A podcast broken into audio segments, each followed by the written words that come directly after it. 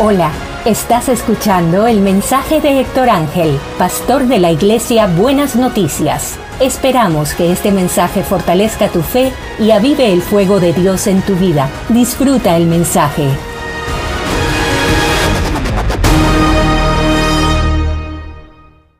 Bendiciones a todos. Hoy vamos a estar hablando sobre el tema Dios mira nuestros corazones.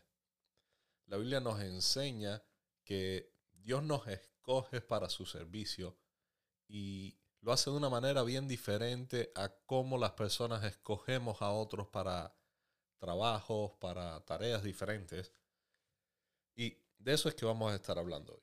Hechos capítulo 1, versículo 24 nos dice, y orando dijeron, tú Señor, que conoces los corazones de todos, muestra cuál de estos dos has escogido.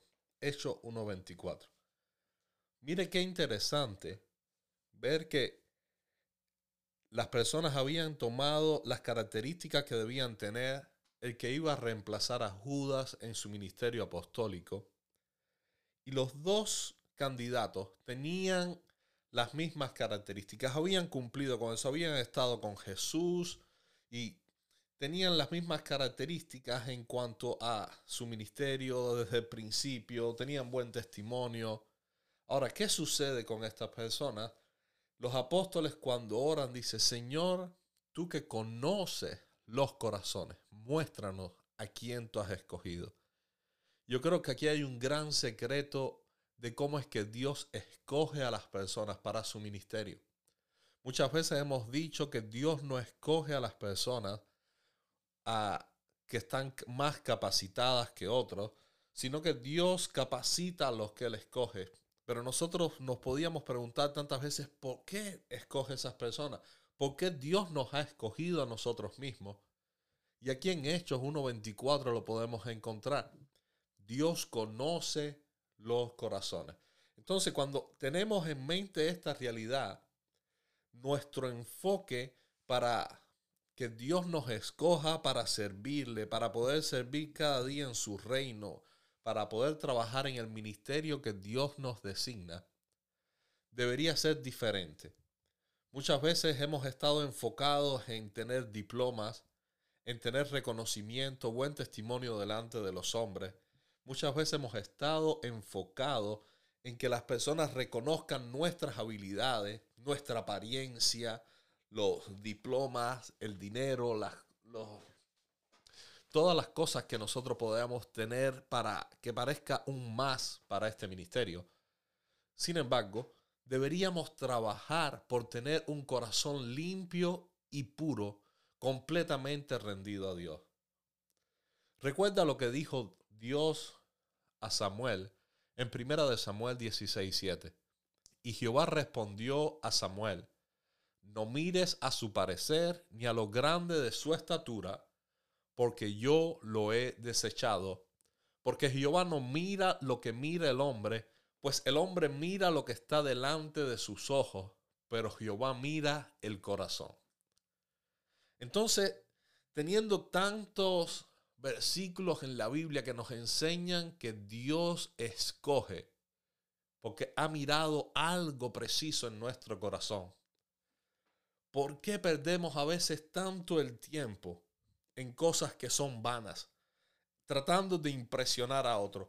¿Por qué llevamos un estilo a veces de vida como los fariseos, tratando de hacer oraciones largas delante de las personas, hablando con palabras que no son las nuestras delante de las personas, como si fueran las personas las que nos fueran a escoger? Estás buscando ser aceptado por Dios o aceptado por los hombres. Entonces, teniendo esto en mente, tenemos que volver a lo esencial y a lo básico. A poder decir como David, Señor, cree en mí un corazón limpio y renueva un espíritu recto dentro de mí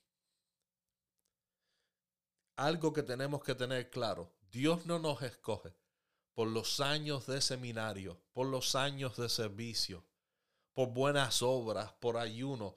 tampoco nos escoge por nuestro pasado, ni por nuestro físico, ni por nuestras finanzas. Dios nos escoge por lo que hay en nuestro corazón.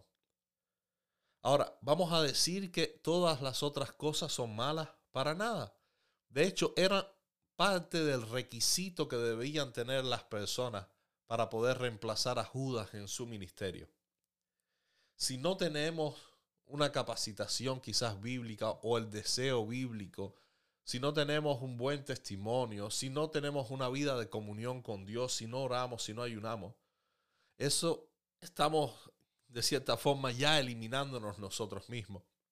Pero tenemos que tener claro que lo que hace la diferencia no es lo que mostramos, no es nuestras apariencias, sino es algo que hay más adentro, algo que solo tú y Dios conocen, algo que solo tú y Dios pueden ver cuando están en la intimidad. Tú puedes aparentar cualquier cosa dentro de tu iglesia, delante de tus hermanos. Sin embargo, tú sabes cuando estás orando cuáles son las cosas que hay en tu corazón que están estorbando que Dios reine en tu corazón.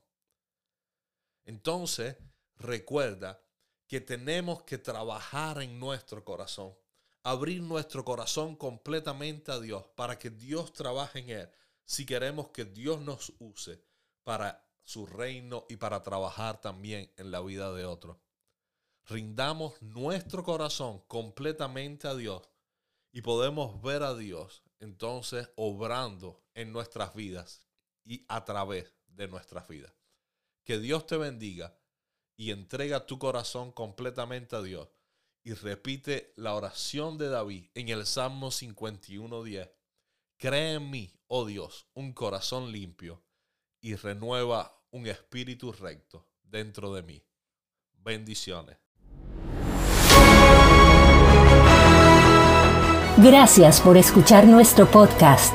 Nuestra oración es que la palabra de Dios produzca fruto en tu vida y pueda ser avivado.